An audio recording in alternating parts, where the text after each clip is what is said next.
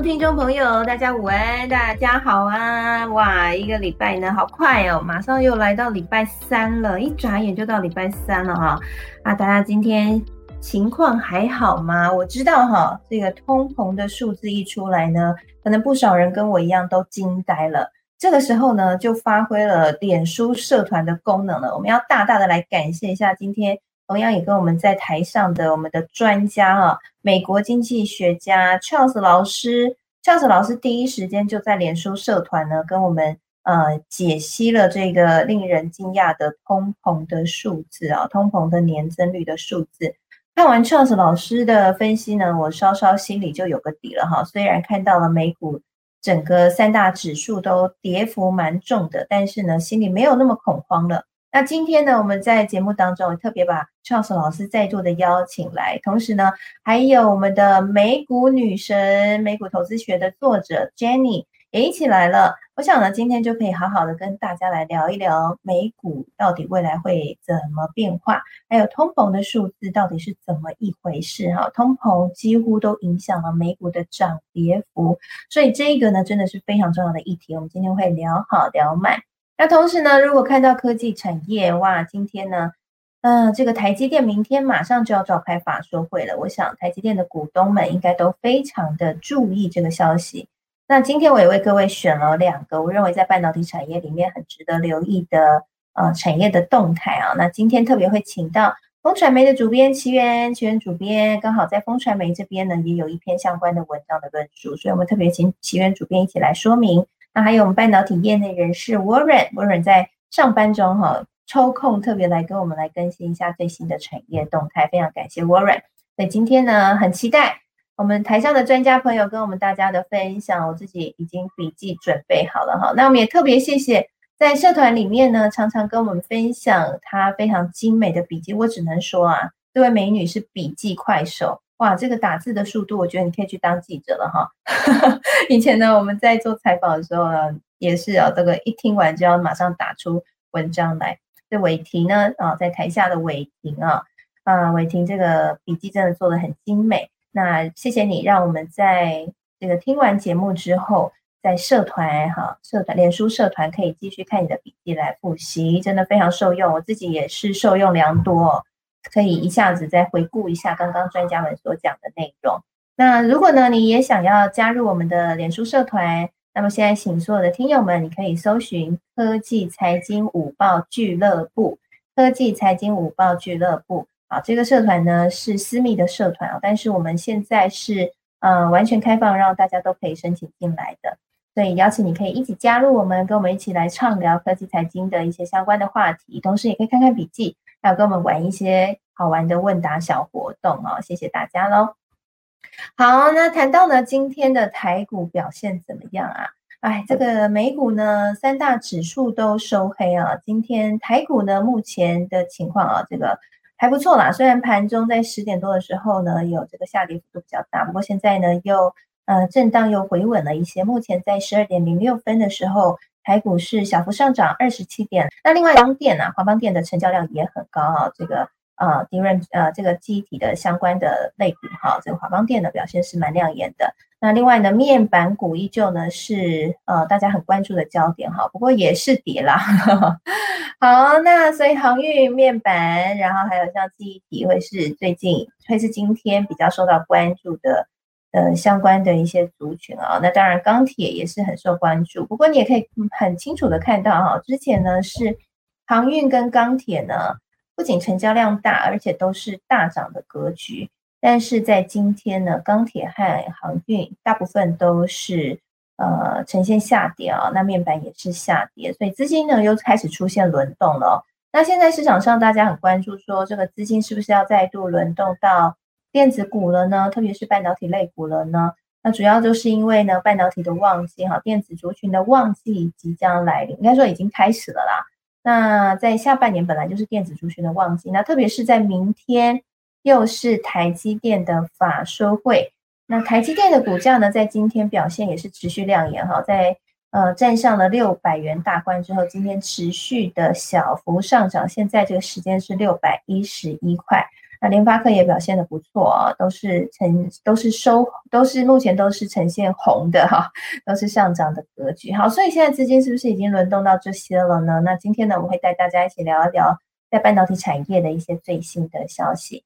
好的，那就进入到新闻的盘点喽。首先，当然是要跟大家来聊一聊这个通膨的问题啊。我想在昨天的时候，应该大家都有在关注到这个通膨相关的数字了哈。这个通膨呢，公布了这个六月份的通膨的年增率，没有想到啊，这个通膨的年增率居然还蛮高的哈，一样是超过了五个 percent，而且呢是二零零八年八月以来最大的增幅哦。六月份的消费者物价指数。CPI 的年增率是上扬了五点四个 percent，那这样的一个数字呢，也高于之前经济学家大概预期的将近五趴的增幅哦，因为大家大概预期是四点九趴五趴左右，结果没有想到比五趴还要多，是五点四趴。那这样的一个通膨的年增率超乎大家的预期，也使得现在在呃在经济学的这一经济的这个领域呢，大家开始认定说，可能会在明年初，联准会就会开始升息，好，就会开始升息。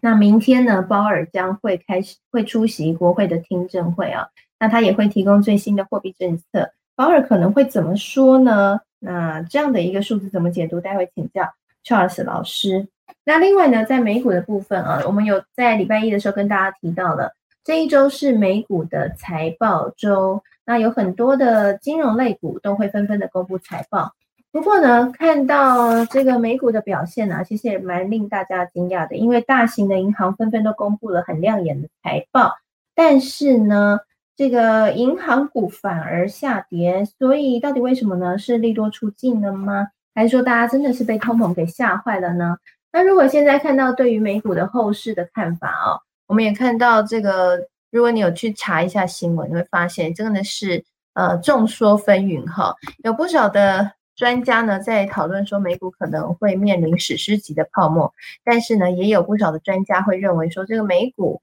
未来还是会很稳，还会持续上攻。那到底对于美股我们应该要怎么去看待呢？啊，那为什么会出现这么大的分歧的议论？哈，我们待会请 Jenny 来跟我们好好的聊一聊。好，那接下来看到科技产业的焦点哈，科技产业的焦点就是台积电了。台积电在明呃明天的时候将会进行法说会，不过在法说会前夕呢，呃，有一位如果你有在关注半导体产业，你绝对会知道他，就是陆行之分析师，他在他的脸书上面，哎，突然点出了一个英特尔执行长季辛格的一个小动作，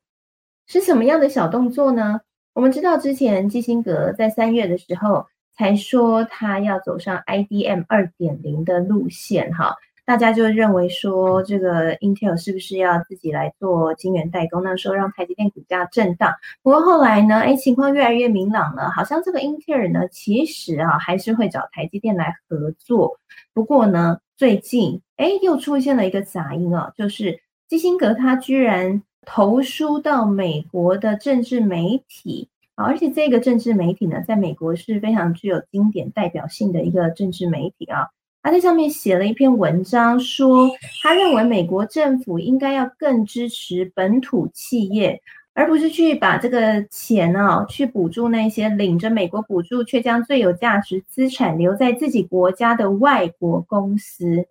好，他讲的这一句话呢，陆行之解读说。这个是谁？这个公司是谁？就是台积电嘛。他认为这篇文章简直是针对台积电而来的。所以呢，陆行之认为说，这个台积电英特尔的到底对台积电，即便投片给台积电，却在这个媒体上面呢讲这样的一件事情，对于台积电到底是示出善意，还是其实呢暗中默默的可能会？要夺回这个晶片制造业务的主导权，到底英特尔是动什么歪脑筋啊？他认为说这一点其实是很有疑虑的哈，很有问题的，所以他认为说这个台积电要特别留意这一件事情。那另外呢，对于台积电在明天法说会上面啊，有什么样的重要的焦点呢？陆行之也提出了两大疑虑哈。第一个疑虑就是英特尔它。刚刚我们讲嘛，英特尔和台积电到底是存在着何何种关系？哈，会问一下台积电，到底它会是台积电的伙伴，还是其实是台积电的对手呢？那他自己估计说，英特尔如果要抢代工服务的话，他认为可能会抢像手机啊，或车用半导体或数据中心相关的。那另外呢，他还提了另外第二个问题，哈，这个问题呢是他认为说，台积电在三纳米制程。这个先进技术的开发，他认为是比较慢的哈。相较于五纳米和七纳米量产的时程来看的话，他认为三纳米的量产的时间好像比较长，好像比较久才开始量产。他想要问说，这是因为客户投片哈，客户的订单不够，所以量产时间变少，比较比较久，是因为客户的原因呢，还是因为摩尔定律在技术上面的开发的困难的原因？啊，他想要问这个问题，所以我想这两个问题已经在媒体上面都已经点出来了。明天呢，法说会上应该台积电会针对这两个问题来做一个回应，因为这两个问题确实也蛮至关重要的。好，那另外一个消息呢，就是长江存储这一间公司了哈。长江存储这一间公司呢，蛮特别的哦，它是一间做这个 NAND Flash 的一个公司，好像，是记忆体相关的。那他最近呢，就是有被美国盯上了。美国的众议院议员要求美国的商务部应该要将长江存储列入出口管制的实体清单。那主要就是认为说呢，他们这个生产晶片可能会用于中国的国防和用在中国的军方，所以要求要把长江存储来做管制。好，假设真的这个长江存储被制裁的话，那么可能 NAND Flash 的第三季价格可能会上涨，因为供给就会减少嘛，啊，所以就会有一些相关的厂商会受惠啦，就做 NAND Flash 的厂商会受惠，像群联啊或微刚等等，哈，这是市场预期的。好，不过我们比较想要来聊一下长江存储这间公司，你们知道他的富爸爸是谁吗？他的富爸爸其实就是之前宣告破产的紫光集团。好，紫光集团呢是中国半导体的，我们说国家队哈，那个时候呢，紫光集团哈。呃，他们的掌门人呢，赵维国跑来台湾说啊，我们有很多钱可以买，要要买这个台积电，好，然后要合并联发科，好，那结果没有想到六年后就面临了破产的命运。那其中呢，长江存储就是在紫光集团旗下的一只小金鸡，好，那所以其实，嗯，这个这件事情哈，所衍生的这个。整个中国半导体产业发展的困境，真的还蛮值得关注的。那在礼拜四的时候，楚文将会跟这个金周刊的顾问林宏文顾问，哈，宏文哥一起在我的粉丝页财经主播主持人朱楚文粉丝页上面，我们会谈这个紫光集团破产的议题，哈，也欢迎大家可以一起来收听。好，那今天我们也会来小聊一下这个记忆体这个部分的发展。好，那接下来呢，我们先来聊通膨吧，大家最在意、最疑惑。所以觉得怎么会如此的通膨？我们先请教一下 Charles 老师，这个通膨的年增率是五点四个 percent 哈，但老师跟我们说 man 加对不对？man 加为什么呢？呀，要就是呀，man 加 man 加就是呀，啊，楚文好，大家好，就是啊呀，六月的这个消费者物价指数就是还是继续上涨嘛。我们记得，如果大家记得五月的话，大概是就是百分五个百分比。啊，年增率五五个百分比，那嗯，到六月的时候就是涨到五点四个百分比。那核心通膨啊，也是啊，就是核心通膨就是你去除掉啊食物啊，还有一些啊能源等等的啊，也是有很大的涨幅，大概四点五。那如果说你看细项的话，其实啊，过去几个月一直都是这个二手车市场的推升了，因为就是晶片缺还是很严重嘛，因为晶片缺，所以。啊，新车市场就是车出不出不来，大家就去二手车市场，二手市场市场就是现在现在也是很热门，那就是就是推动那个价格。那刚楚文有讲到说，就是其实这个是从二零零八年以来，呃八月以来是最高的。零八年的时候，大家不知道记不记得那时候是呃原油一桶好像是一百五十块以上的之后，其实这一次的通膨其实呃过去几个月，然后大家一直在讲通膨，那我觉得这个基本的基调并没有什么改变。那六月呃，唯一六月有比较不一样的，就是在一些呃旅游啊、旅游住宿啊、机票、能源这些都涨了。那这个其实也是很忠忠实的反映，就是说美国在这个大家疫苗施打，大家这个经济回温，然后就是有点像报复性旅游。那现在等于是，如果说大家看这个，如果说住在美国的话，去机场几乎是回到疫情前的那个情况，大家嗯，就是就是人山人海这样子，大家而且像现在放暑假了嘛，然后大家都是恢复恢复旅游了。那就是接下来如果说看到这个供应链的这个瓶颈了，就是说像是这个晶片啊，或者说缺工的情况啊，看可不可以慢慢的追上追上这个需求。那嗯，我想这个啊，这个白宫白宫经济顾问他们也有稍微分享一下，他说他们认为目前最大的挑战是啊，如何把疫情的影响从这个 CPI 中间去除。因为去年疫情呃，并不是说这个疫情我们不想要这个啊，认为这个疫情没有影响，而是说因为疫情造成的低低基期，然后去年的这个啊整个经济的啊等于是就等等于是 shut down 啊来讲的话，这几乎是呃这个史上从来没有从来没有发生的。所以这个时候就让这个经济的一些很多资料产生很多杂音，所以很多时候就是要怎么样的来更清楚来判断说这个是不是一个短期的现象，就长期来讲这个啊怎么样的来判判读，我觉得这个是他们现在最大的一个一个啊挑战。那我在脸书上也有讲到，我觉得这个 CPI 应该会持续到这个暑假结束，因为我觉得至少这个在。嗯，就是旅游啊，呃，这个旺季，然后还有就是呃，这个住宿啊、旅馆啊等等的这些机票都还是继续的在上涨。那嗯，因为就是美国这个缺工的情况嘛，就是说像这个飞行员啊，很多班机也被取消，所以嗯，所以我觉得这个至至少到暑假啊，可能七啊七月八月可能还是会看到这样比较呃比较高成长的一个年增率。那啊，物价上涨，那我也我分享就是说，基本上就是需求大于供给嘛。那就是说，你比较买这个东西的人多于这个厂商能够供应的，那这个当然就是它可以卖比较贵的价钱。那其实这个在任何的市场，商品市场也是这样子。那劳动市场其实也是如此啊。大家如果记得这个六月的这个呃就业率的话，它的呃在尤其是在这个游戏产业。啊，年增率是百分之七，是所有产业里面最高的。可是我们也看到它的这个呃，这个会复工的人是最多的。也就是说，价钱一旦一旦谈妥了，这个员工是愿意回来的。那所以说，我觉得目前的情况，呃，我之所以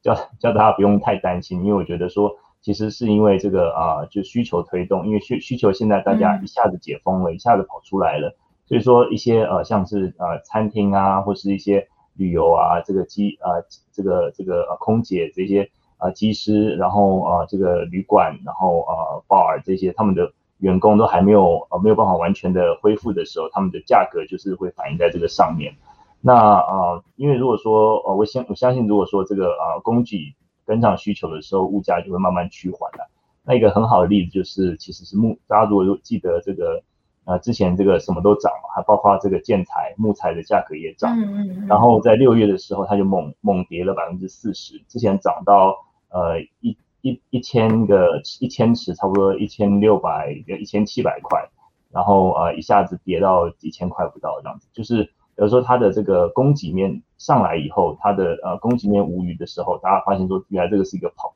原来这是一个泡沫，就所以说这个它整个价格就下来，然后大家就。啊，也就发现说，哎，这个 就是供给面所推动的呀，所以说这是一个很好的例子啊。那希望就是其他的在，不管是在啊其他的产业啊，就是如果说其他供给面上来以后，他们就会慢慢的价格就会慢慢的那慢慢的和缓。那这个那我们接下来就是啊看看这个鲍尔他呃其实星期三、星期四都会有，星期三是在白宫的一个呃听证会，星期四是在国会的。然后呃，看看他会怎么怎么来说。这一题一定是他的必考题，大家这个数字 一一个就是就业数字啊，那一个就是这个通膨。那我基本上认为说他可能就是还是会维持他一贯的基调了。那他之前也有说过，他在一九七五年他是大学毕业，所以他在七零很多议员就问他说，七零年代的这个恶性通膨百分之二十的恶性通膨，他其实很了解那段时间的历史。所以我想他的不断的强调说，他就就这个是一个呃短期性的通膨。那我。啊，我基本上也是认同，因为就是很多迹象就是表示说这个是，这个这次通这呃这段期间通膨真的是一个需求推升的，还有还有这个啊供应链造成的一个瓶颈啊。那我们就是慢慢的再啊再来看看接下来怎么的暑假之后呢，看这个会不会慢慢的和缓这个情势。对，嗯，了解了解。好，谢谢 Charles 老师哈。听完 Charles 老师说的，不知道大家有没有跟我一样呢？比较。安心了一点哈。所以简单来说呢，Charles 老师认为说，虽然这一波的通膨哦数字是创了二零零八年以来最大的增幅，而且比市场预期都还要高，而且呢含这个波动比较大的食物啊、能源的。六月的核心的这个通膨的指数 CPI 的指数哈，年增率也有到大大到达这个四点五 percent，是创近三十年新高。即便这一切都比市场预期来的高，但是如果你去分析为什么会这么高，主要的原因呢，还是来自于说，哎，疫情这个解封了之后，整个的经济复苏，哎，报复性的这个消费的需求出来了，但是呢，可能复工的人还没那么多。供给还跟不上需求，所以造成短期的哎，这个供需失衡，价格波动，价格整个都涨起来了嘛。我们知道供给低于需求，这个价格一定会上涨。所以 Charles 老师认为这个是短期的现象，不是这个像一九七零年代的恶性通膨哈，也不是这个呃联准会造那个印钞票印太多造成的恶果哈。目前看起来应该是一个短期的失衡的现象。那这样的一个现象可能会到暑假，Charles 老师认为是到暑假，暑假应该就是九月吧，啊，到九月份对不对？然后可能会比较缓和下来，对吗？老师是大概预对美国暑假大概八月呃八月中，然后到九月看看呃九月的数字，就是应该就会慢慢的呃预期就是会慢慢降下来。现在大部分的经济学家也是这样子预期。嗯嗯，了解了解。那我那我想哈，这件事情应该也跟这个亚洲的疫苗的施打率会非常有关系，对吗？因为我们之前在节目当中有跟大家聊到了，现在的供需失衡，除了像老师刚刚提到的这个复工的人啊，可能还没有这么的多。那另外一方面呢，如果看原物料这边的一些供需失衡，不管是晶片啊，或者是一些呃相关的原物料。也跟亚洲这边在供给上面啊，受到疫情的影响，结果没有办法供给这么多，也有一点关系，对不对？所以亚洲这里的施打率，疫苗的施打率可不可以提升起来？然后疫情稳定住，应该也会影响着这个通膨率的表现。对，我不知道我这样猜测对吗？想请教一下 Charles 老师。对，这些其实都环环相扣啊，尤其是在印度啊，然后亚就呃，他们有一些很多就是主要的。呃，像医疗器材啊，就是一些比较重要的一些物资这样。哦，所以你看这个经济学真的很有趣诶，全世界都连接在一起哈，因为我们这是一个全球化的世界。虽然之前川普一直不想要再搞这个全球化，但无论如何，这全球化已经是我们经济的一个呃重要的基调了哈。所以你看这个亚洲的情况，也影响到美国的通膨的指数。所以我们在做这样的一个总体经济的观察的时候，哎，真的真的真的是很有趣的地方，要看的面向就蛮多的哈，大家可以一起来留意一下。那我也想补充一个消呃消息哈，是关于刚刚讲到能源的部分。呃，我刚刚看到一个消息说，这个 IEA 在警告哈，如果 OPEC 的这个僵局持续的话，恐怕会演变成价格战。好，简单来说呢，就是现在。对于要不要因为全球经济复苏，那把这个石油的需求增加了之后呢，这个石油的供给也应该要增加呢？这个 OPEC 这个相关就石油输出国组织和盟友国哈，现在对于要不要把原油呃开发呢，这个供应增加，这个谈判陷入到僵局哦。所以这个石油的供给会不会跟得上这样的需求，还是说其实供给还是会被他们这个谈判陷入僵局给卡关，那使得石油价格继续上涨？我想这一块应该也是我们要很留意的，对吗？我不知道 Charles 老师对于这个部分你的观察。对这个石油的价格，其实啊，尤其是呃，现在其实美国其实也是很大的石油输出国，嗯，他们对于他们。呃，将来的下半年的经济发展也是也是环环相扣了，这样。那这个如果说，嗯，价格，那大家如果说记得七零年代那个就是石油所推动的这个呃通膨，那石油啊，当然美国他们现在他们自己已经呃可以可以呃就是很多是他们自己所产的石油了，那不过就是这个价格也是牵一发动全身的，所以说可能也是。如果说超超过大家的预期的这个啊价格的话，那也一定肯定会影响很多的层面。嗯，所以如果说 OPEC 的谈判真的陷入僵局，石油的供给没办法供给跟上需求，石油价格再飙的话，那么接下来的 CPI 的指数，我们可能还是会看到都 都会是在高点上面跳来跳去了，就还是会高的吓人就是了。嗯，对，嗯，就是现在我们真的只能就今这个时间点，就是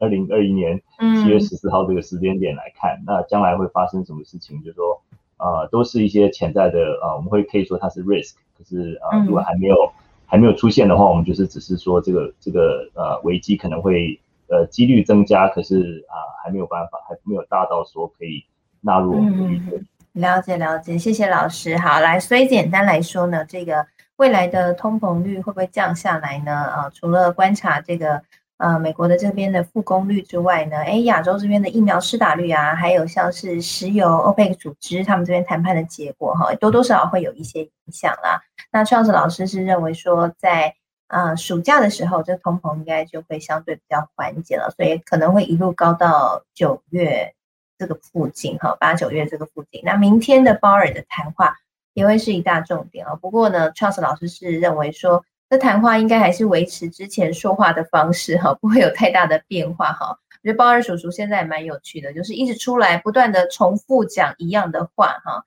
哎，不知道这样子市场会不会接受呢？这个一直都讲同样的话，市场的会不会到最后从相信变成不相信的？哎，这个部分我就想要问一下 Jenny 了。Jenny，你自己在看这个通膨率，然后同时这个预期明天的 鲍尔叔叔可能会出来说的话，如果他真的像邱老师老师讲的一样哈，还是维持之前的说话，呃，说话和评论的方式，就叫大家不要担心啊，这是短期的现象。你觉得市场现在对于这样的一个说辞的接受程度如何？OK，哎，大家大家好，其实我还蛮我我蛮那个赞成邱老 Charles 老师讲的话，就是你目前为的为止，联总会它一定还是会维持一贯的态度，就是告诉你说现在通膨是暂时的，那在之后呢，因为供需慢慢趋于稳定之后。绝对会有一个比较稳定的一个现象，然后让市场就是恢复到跟之前一样的状况，就是不会有太大的担忧。但是也跟刚刚楚文讲的一样，就是你一直讲这个东西，但是你每个月出来的数据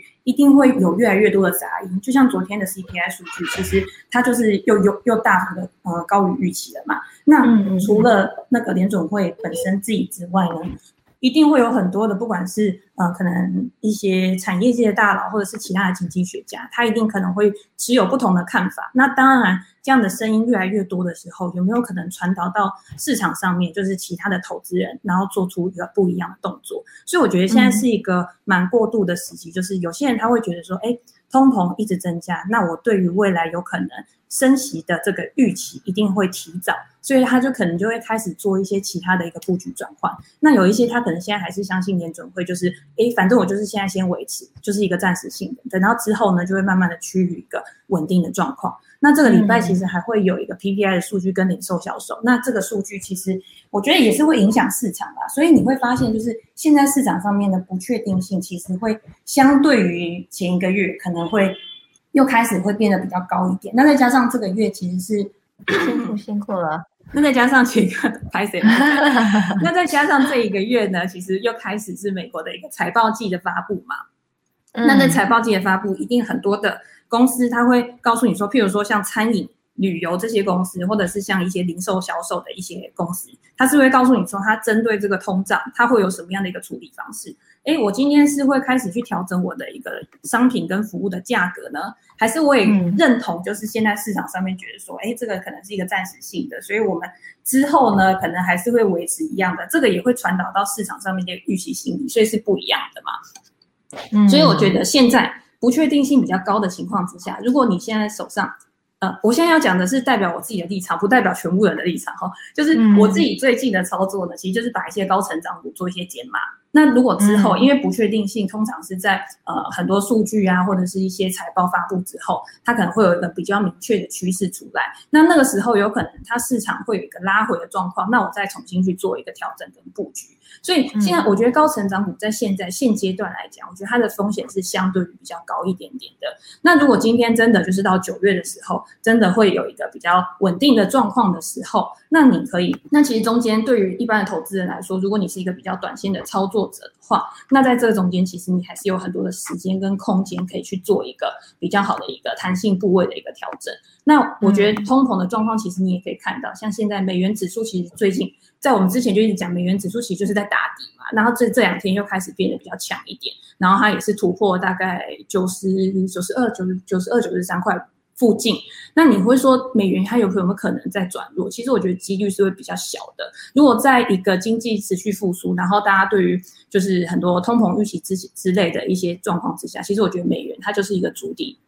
爬升的一个状况，那你说油价美元如果强的话，其实你相对于原物料这些以美元计价的一些商品的话，其实它因为你这种东西是相对的嘛，所以它原物料价格有可能它的价格就是会受到压抑。那还有一个就是比特币的部分，那比特币其实大家也知道，它就是用。美元去计价的，那今天如果美元很强的话，其实比特币的价格多多少少会受到压力，所以你会看到美，其实比特币或者是其他加密货币的价格，其实在最近，其实它都是一直走一个，而且你会发现它震荡的格局，就是它的那个振幅其实是越缩越小的。那通常呢，以一个交易面来说的话，一个呃。一个商品的价格，它的振幅越来越小的时候，通常可能会代表之后有一个比较大的趋势。因为你压抑久了，就像橡皮筋一样，它之后有可能它就会有一个爆发性的走势。那这个爆发性的走势是往上还是往下？这个就是你没有办法去预测的。所以大家就可以去关注一下美元，它相对于其他商品的价格，它之后会有什么样的走法。那我觉得油价，油价虽然说它也是用美元。在计价，但是你在看它的价格走势，其实跟供需有很大的关系。那之前其实欧佩会议，它就是一直就像刚刚主任讲的，你现在就是一直没有办法去调整，就是大家的一个增产的状况。那现在需求其实就是很旺盛，如果你一直不增产的话，你一直维持在去年以来，虽然说现在已经有。比较大的产量，那可是你需求一直上来的时候，那你是不是就会一直推升价格去上涨？那为什么油价目前它还是你会觉得说它在一个盘整的状况？是因为它在之前突破了二零一九年的新高点之后，它现在就是要突破二零一八年的高点。那我在之前其实我也有讲，就是你今天你去看过去的油价，其实油价就从零八年开始那个高点，它一直下来，可是它每一次的高点它都没有办法去突破前高。那没有办法突破前高，就表示说它这十年十几年来，它都是呈现一个下降趋势的一个状况。那有没有可能，它真的就是开始去反转它的一个劣势，然后开始有一个飙升？其实我觉得几率是很小，因为现在像替代能源，其实也对这个油价呢，其实是一个压抑的作用。第二个就是今年美国还没出手，美国它现在就是能源供给国，然后它的页岩油，你看它现在都静悄悄的，它也没有说什么增产啊什么的，它就是在等，就是 OPEC 它会不会有什么增产？其实我觉得这个东西就是一场。赛局，你知道吗？就是大家都在等，就是谁先开了那一枪之后，然后再告诉你说油价会怎么样。所以我觉得油价现在目前呢，它也是在这个高档震荡的一个状况，它真的就是决定未来一个通膨，它到底有没有办法会持续的去做一个往上。如果今天油价它可以去好好的控制的话，其实我觉得能源价格是通膨一个很重要的一个关键，因为它也代表很多生产成本的一个内涵。那如果今天油价它可以稳定，甚至到最后它可能就大家真的。大家受不了，你知道吗？就是大家都觉得说，哦，现在油价这么这么好，然后我要多增产，那你供给增加，然后去符合需求的时候，其实它就是有可能又再重新再恢复到一个下降的一个趋势。所以我就觉得油价这个部分，其实我自己是不会太担心啦。就是就算它短线有一个比较呃上涨比较呃强势的一个力道，但是我觉得现在这个压力点其实是还蛮关键的，就是大家可以去看一下。那主任今天也跟我讲，就是说啊。财报今这个礼拜就是银行股先公布预财报嘛，那大家会觉得说昨天哎高盛跟摩根大通的财报好像都很好，然后为什么股价还会跌？所以你拉动了这个道琼工业指数，其实除了昨天除了银行股之外，波音它有一个就是那个良率，就是 它飞机有问题嘛，所以波音其实昨天也跌很重。但是为什么大家会觉得说昨天美股很弱的原因，是因为科技股本来开开高，它是三大指数里面最强的，但是你去看收盘的时候，其实科技股它的啊，跌幅是比较重的。其实三大指数都没有到一个 percent，可是科技股明显就是开高走低，那就表示说，哎，即便摩根大通跟高盛还有波音，它对道琼的影响还蛮大的，但是最后它还是强于其他两个指数。那我先讲一下，就是摩根大通跟高盛的财报，其实他们的获利都是优于预期的，但是这是因为去年的时候，因为疫情的关系很严重。所以他们的贷款损失准备金其实他们就提高了嘛。那在今年的时候，这些贷款贷款损失准备金就慢慢去释放出来，就是拉高它的获利。那如果今天你去看它，因为他们都是有很多个部门嘛。第一个就是投营的部门，就是你今天 IPO 如果今天很热，像之前是 SPAC 空壳空空壳公司很热门的时候，其实他们就可以从中去嗯。赚取这个手续费。那还有一个就是交易部门，交易部门就是，哎，我今天市场很热的时候，不管我是在股市啊，或者是什么固定收益这边的交易，那我今天也可以赚很多钱。那还有一个部门就是消费者的部门，就是譬如说有今天贷款，他今天这个存贷利差的一个收入。那你今天如果去看的话，像他的这个投银的部门，然后跟他的这个交易的部门，其实跟前几季相比是有下滑的，就代表说，哎。过去因为疫情，因为市场非常的热，所以导致这些公司呢，即便他们在这疫情当中，他们还是有一个可以有一个不错获利的一个部分。但是这一季呢，它这边已经有一点开始下滑，就相比前一两季。那我今天要看这些公司，我我股价一定是建立在对于未来的预期之上嘛？那我就要看，哎，今天美国经济变好了，那我今天消费者他是不是有一个，或者是企业他是不是有一个贷款的需求，应该会提振。这样子的话，即便今天交易部门它下滑了，我还是有另外一个营收来源可以去新增我的一个呃成长动能。但是这个部分在这一季呢，其实还是没有办法很明显的看出它有未来的一个成长动能。原因呢，其实呃在于就是说之前的一个联准会它一个大量的宽松，然后跟就是不是有发那个现金支票嘛？所以现在大家手上的钱其实是还蛮多的，所以我现在我手上钱很多的时候，我基本上我比较不会去做一个信用贷款。那第二个就是我即便我有刷信用卡，我有消费，但是我不会去违约，就是我不会去延迟缴款。那这样的是不是就是压抑到了它这一块的一个利息收入？所以今天在这样的情况之下，所以市场可能会对于说，哎，我不知道你未来这个成长的动能，就是你要给我一个很明确的一个讯号，告诉我说你这个你这两家公司，我还是可以一直很。很好的一个获利的情况，但是我自己不会太担心的原因，是因为既然他已经说了，我这个是因为大家现在手上现金很多，那在之后开始解封，或者是开始大家真的有去工作或者去消费，或者是做其他的支出的时候，这个地方应该是还可以慢慢再起来的。只是今天银行还有另外一个呃比较大的一个竞争，就是说，哎，今天我的金融科技一些公司，像 Square 啊、PayPal 啊，或者是甚至像 Apple。现在他也是做很多，就是这种信用卡，或者是他之后还要做这个，你先付款，然后再就是先消费再付款这些功能，那都会压抑到这些传统金融业的一个未来的一个发展。所以它其实是你会觉得它的想象是比较有天花板的，但是相对于其他这种金融科技类的话，它的想象是比较没有天花板的。所以如果你是以一个稳健的一个角度去看这些公司的话，我觉得传统金融股还 OK。但是如果你今天是想要以一个成长性来去挑选你的持股的话，我就觉得传统金融股可能不是一个太完美的一个标的。那我觉得就是看大家的一个投资的一个风格，你是想要做一个怎么样的选择？那我觉得为什么银行股昨天公布财报之后会呃市场上面会有一个比较大的一个落落差失望的话，我觉得是这个原因。但是我觉得还是要看。就是这个礼拜还有其他的银行吧，我觉得还是要看那个整体的一个情绪怎么样去做一个消化。我觉得不一定就是昨天跌就代表说它之后还是会维持这么弱势的一个状况。对，因为呃联总会在之前其实去年在在今年初的时候，他他也公布了一个，就是告诉你说，哎，我银行因为做完压力测试之后，我觉得你们现在就是资本的一个状况。其实是很好的，所以我觉得你可以去提高你的股息支出，或者是你可以去回购股票。那这个对于他们的股价其实也是有一个拉抬作用。那就是看这个利多跟利空的消息怎么样去做一个互相抵消。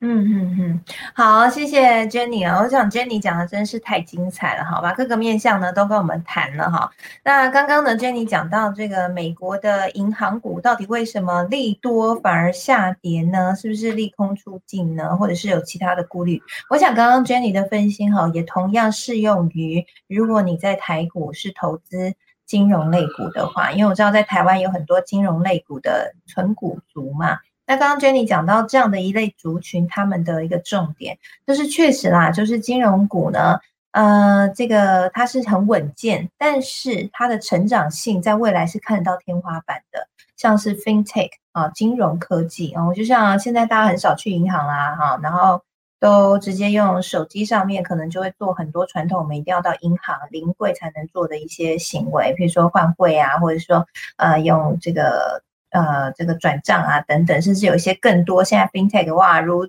春笋般的冒出来哈。那这些其实都会让传统的银行业者是在发展上面会有些压力。那当然，在台湾一些相关的金融股，他们是有在往 FinTech 这边来做一些发展，像玉山，玉山就是发展蛮快的啊。那或者是说像是台新，台新的这个呃，Richard 这个也是发展蛮快的哈，但是确实还是会遭遇一些压力。所以如果你在挑选标的的时候，也要指导一下这样的一个产业的趋势的动态哈。那刚刚呢，Jenny 还讲到了一个重点，就是美元，美元的涨或是跌，哎，它其实里面透露出非常的非常多的玄机。那刚刚 Jenny 有讲到一个哈，这个美元呢也会跟比特币这边来做联动。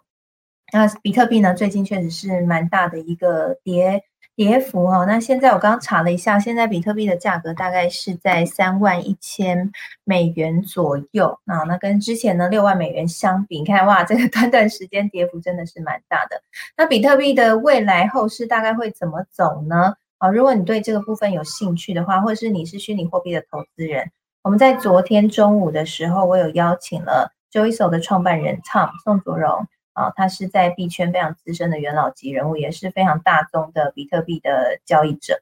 那他有跟我们聊了，他有跟我聊了一下哈。我们在楚文的粉丝团搜寻财经主播主持人朱楚文，就可以看到直播了。或者是呢，你可以加到我们的脸书社团科技财经五报俱乐部，我有将这个链接呢转发到社团哈，你就可以听一下他的想法。那大概来看的话，是其实他们这种长期的支持者和信仰者哈，还是看好。但是短期这个比特币的震荡有可能会到两万美元或是一万美元，这也是不无可能的哈。所以大家可以去听一下的分析。那这一波震荡主要还是跟中国这边出手有关系，从供给这边直接断头了。所以，哎，这个部分还值得留意哈。那另外呢，其实美元我自己的话也是会特别去看说美元的转强转弱，其实跟台股也会有联动哦，因为。如果说美元转强的话，资金就会就代表资金到了美元，所以台股的这个资金的水位就会变少啊。这个台股的钱变少，那台股要涨当然会比较难哈。所以我以前从进行以来，我就一直蛮关注美元的动态啊。我觉得它是一个讯号啦，就是美元一转强或美元一转弱，其实就代表着未来台股它的资金量能够不够。我不知道这个奇缘的看法是如何哈。我觉得待会我们可以来聊一下这一块。然后同时呢，这个台积电明天的法说会势必会牵动台股的走势，毕竟台积电占这个成交的比重真是太高了，所以我们也想要请奇源来跟我们分享一下。刚好风传媒这边有特别做了一篇解析哦，是关于嗯台积电跟英特尔之间到底是敌是友这样的一个关系的讨论，奇源可以跟我们分享一下吗？Hello，呃，大家好，呃，首先我觉得美元是一个蛮有趣的的讯号，那那它对我来说，多数时候应该算是准的，因为，嗯，我记得应该是两周前吧，我还看到在看电视新闻的时候，看到上面有那个呃美元的跑马灯，然后写说，呃，看到二十七点九多，我那时候还想说，我来换一些美元，然后我这一两天看着，呃，怎么已经二十八点一了，然后。刚好这个好像台股整体来说至少不是那么的强嘛，看来嗯震荡的非常厉害，嗯，我个人会比较小心。那如果如果相对听听起来叫其他人来说，我会比较小心一点，对吧？这可能是我个人风险未纳的关系。我会觉得美元的这样子的转向，嗯。在新台币这件事情上，看来是至少是一个阶段性的讯号。然后，而且而且整整体来说，我对于一直出现很大的成交量这件事情是相当小、相当在意的。所以，我认为这不是一个正面的讯号。那如果说呃，大家去看为什么为什么不觉不觉得是正面讯号？呃，我在有人在跑几个大户的时候，我曾经跟他们聊过，就是所谓成交量跟成交价的事情。的，我觉得应该这样说，成交量。爆天量的时候，通常不会是很安全的。但成交量非常非常小的时候，通常相对来说也还当然还是要搭配价位，但是通常非常小的成交量，以长期而言，相对来说是比较安全的。呃，不管你是在在在前两次金融风暴的时候，你有看到所谓的限缩跌幅，以前是百分之七的时代就砍一半变成百分之三点五嘛，哦，那如果还有还有一次的话，就是百分之十变成百分之五，那个时候当然是因为成交量，就是因为价格减半，涨跌幅减半，所以成交量非常的小。但你回头看那个被迫很小的成交量，是不是长期非常非常的低点？那我觉得这是一件很有趣的事情。然后，然后如果回到这个呃，我在社团里面贴到，我们把陆行之的一些脸书的分析哦整理出来的一篇文章。然后我们今天又发了另外一篇，就是英特尔的那篇投书的全文翻译。那我觉得这件事情是很有趣的，因为我看台湾媒体都没有人做，就是全文翻译这件事情。呃，他他文章不长，所以大家可以去去点阅一下。嗯，应该这样说。英特尔的执行长，在我看来，他这篇文章他并没有严格的区分到底台积电是朋友或是敌人，他选择呃用另外一种方式，因为他说话的对象是一个政治媒体，然后这个政治媒体当然他可能的目标读者就是所谓的华府哦，所谓的政要或者是政策制定者，他有一种嗯要争取目光的感觉，所以他把呃喊话的重点放在补。助对象的厘清哦，以前台湾，以前台湾这个这个政治场合很常出现一句话哦，叫这东西爱台湾啦哦，然后那那同样的，这一次这个这个英特尔这个投诉啊，我觉得他在完全一模一样的意味，着说这就是爱美国哦，应该美美国应该把钱花在美商自己的身上，因为他嗯嗯嗯。强调一件事情，说英特尔在没有得到任何的啊奖励措施的情况下，仍然在投资先进制程。那意思是说，好像说哦，如果说要去补助国外的厂商，当然他言下之意就是台积电。如果要补助国外的厂商到亚利桑那州去的话，那为什么英特尔没有办法得到奖励呢？哦，他的意思是这样，他他他把国籍。分出来，这那我我呼吁大家可以去看一下另外一篇，今天应该是电子时报，我从电子时报的社长黄清勇先生的脸书上面看到的，他写说是分析他们的研究是分析台积电的胜利方程式，也就是说，嗯，大家可能会关心它的南京厂，然后它的未来的亚利桑那州的厂到底占它的营收比重到底多少？以现阶段来说，我看到的数字应该是。我引出电子时报是百分之九十六都来自于台湾这边的产能，当然这百分之九十六有很大一部分是美商下的单，那未来会不会在投资更多的南京厂跟亚利桑那州的厂？当然，这某种程度要取决于我们政府的限制的措施，还有开放的态度，还有美国这边的吸引力。那我觉得持续下去。看到台积电往外投资，老实说这件事情是可预期的，可应该也不只是他。那这不是推力的问题，不是说哦缺水、缺电、缺劳工哦，这不是这个问题，而就是说其他的当地的政府要求你去，或者说美其名是说大力鼓励你去，这件事情是可能是无法拒绝。所以我们看到他已经开始去投资日本，会不会投资欧洲呢？Maybe。那你会说这件事情到底跟我们有什么关系？很多人其实没有在台积电上班，一辈子也进不去台积电。我觉得不能单纯这样想哦，就是我们如果我们常常会做新闻，人会想说这个新闻到底跟我有什么关系？如果我们稍微换一个角度，其实我有曾经在在结束这个节目，这个你的节目之后，我就在思考，对啊，台积电一直出去投资跟我们有什么关系？其实有关系，也就是假设你是一个嗯。理工科的人好了，那你想要到国外去生活？我老实说，就是我觉得这个这个趋势开启了一些台湾人可以顺理成章的移居到国外去的一个很好的的的理由，就是你可以投入半导体这个高速成长行业，而且你到国外去，未来欧洲有没有可能需要一些半导体人才？绝对是，绝对是这样子的。那同样的，去日本。去美国，它开启了一个很重要的，因为绝对不会只是台积电被了找去而已。台湾的一些比较龙头指指标的厂商都有投资当地的呃推力跟拉力，所以这个部分我觉得是相当值得大家思考的。就是你可以找到一个工作，而且是呃，也许是台商但是投资到一个你从来没有想过的地方，比如说柏林有没有可能出现日月光？我觉得完全有可能啊。所以这个真的是大家可以思考的一点，跟大跟个人比较切身相关的事情。嗯嗯嗯，其实你只要买一张这个日月光，或是买一张台积电啊，或是买一百股台积电，买一股台积电就跟你有关了啦，对不对，起源？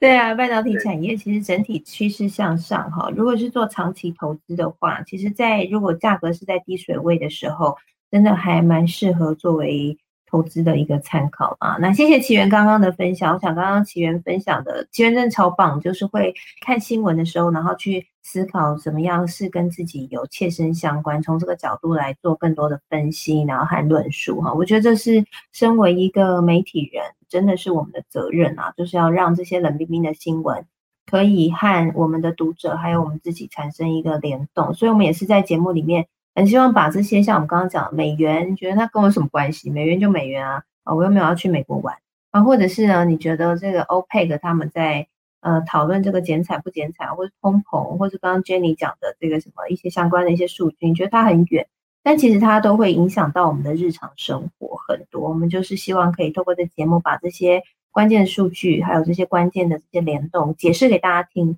让大家可以更加的明白，好，谢谢奇缘的分享，我觉得超级棒的。最后也跟大家来说明一下，哈，我们刚刚有讲到了这个对于比特币相关的话题有兴趣，还有对于它未来市场走势，呃，想要观察的，想要知道未来走势会怎么走的话呢，在礼拜二的时候，我有在我的脸书粉丝团，哈，邀请这个 Joyso 创办人宋卓仁创办人来进行直播，所以你可以直接到脸书粉丝团上面去看。那礼拜四的时候，就是明天，明天中午呢，我会跟金周刊的宏文顾问林宏文顾问呢，我们会聊紫光集团破产到底代表什么意义，对于中国半导体有什么影响？长江存储我们也会一并在里面讨论。所以呢，邀请明天中午虽然没有科技财经午报，但是有科技领航家的直播，邀请你可以到我的脸书粉丝团就可以收看了哈。啊，有任何的呃意见也欢迎可以留言给我们。非常谢谢呢，今天所有的。专家朋友跟我们一起来做分享哈，跟大家聊完以后，我终于心比较安定了哈。那接下来要观察那些指标呢，我们大家就一起努力，互相来叮咛吧。我们一起来盯准这些指标哈，看看未来到底情况会怎么样。那今天也非常谢谢我们的听众朋友来跟我们一起中午的时间一起来收听啊，好多都是老朋友了，非常谢谢你们。也欢迎大家可以在脸书社团科技财经五报俱乐部里面。常常来留言，哈，常常来 po 文，哈，把你认为重要的，或是你有任何投资上的疑惑呢，都可以在上面来跟我们大家来交流讨论喽。好，那谢谢 Selina，这个伟霆，还有 Ivan，还有 Kevin 哥，好，还有黑哲教练，哈，还有这个应该是发现吗？哦，这个我不太会念，哈，不好意思。然后还有 Alan，还有呃，这个露露露露爷，Hello，欢迎。还有这个 Stephanie 哈，Stephanie 也来了，Hello，这个是 SnapX 的执行长哈，Stephanie 也来了，欢迎。还有拉萨，欢迎哈，还有这个应该是谭医师，谭医师欢迎哈，还有 Gilbert，Gilbert 也是半导体产业的呃很熟悉的业内人士哈，欢迎也可以跟我们交流你的想法喽。那也谢谢大家今天来参与我们中午的时光哈。那未来的话呢，因为我一直收到这个大家在。问卷里面留言给我说，很希望这个节目的时间可以多一些，就是不要只有一三，或是只有一三隔周五。那希望这个日子可以多一些哈，大家都一直希望说可以恢复到一二三四五。好，那我也收到大家的这样的一个回馈的声音哦，也也都听到了。所以我现在的做法就是，我有另外一个节目是科技领航家，一样我们都是讨论科技的趋势话题、财经的趋势话题。那科技领航家的节目呢，它会是比较。就是单一一位专家，然后我们深入讨论一个议题。那但是这个呃这个内容也都是很符合这个科技化话题和财经大事的。所以呢，邀请大家在中午的时候，我们未来这科技领航家会在中午的时候来直播。所以呢，礼拜二或礼拜四我们都会直播科技领航家的节目。所以我也会把这个节目的播出的时间哈，每周的班表，每周的播出时间我会铺在社团。所以邀请大家这个中午呢，如果没有科技财经午报没有关系，就到我的粉丝页上面就可以看直播了哈。你也可以像是用不一定要看我们的脸啦，你也可以直接打开当做这个收听。那这个内容呢，我们也会把它在录成 podcast 放在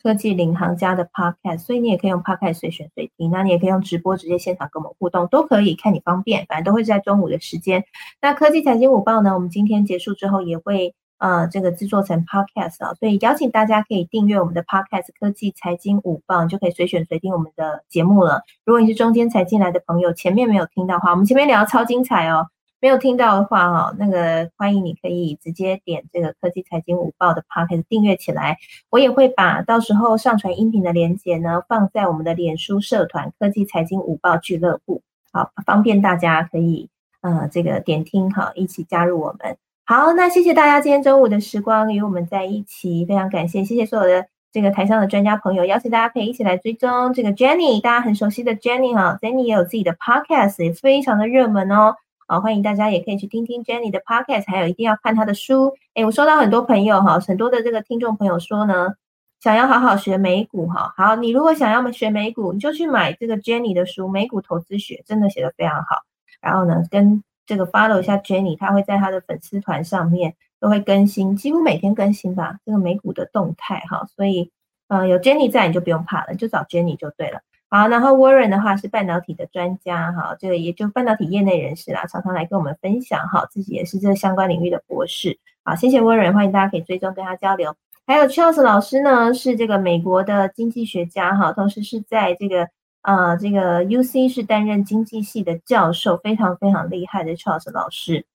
那谢谢 Charles 老师常常在社团里面跟我们这个分享一些经济数据的解读。那邀请大家也可以跟 Charles 老师来。交流，然后最终 Charles 老师，那最后呢是奇缘，我想大家都很熟悉哈，风传媒的主任哈，我们的主编奇缘，那他自己有自己的 podcast 哈，所以邀请大家也可以去收听起源的 podcast。如果你觉得听不够的话，你可以去听老周的 Money Talk，OK，它里面会聊一些很多很有趣的财经的观察哈，欢迎大家可以去收听。好，谢谢大家今天的参与，那邀请大家记得哦，要加入到。科技财经午报的俱乐部，我待会会把我拍的摇滚区的照片传到上面。好，谢谢大家今天的参与喽，拜拜，我们礼拜五见，礼拜五见，还有明天粉丝夜见，拜拜。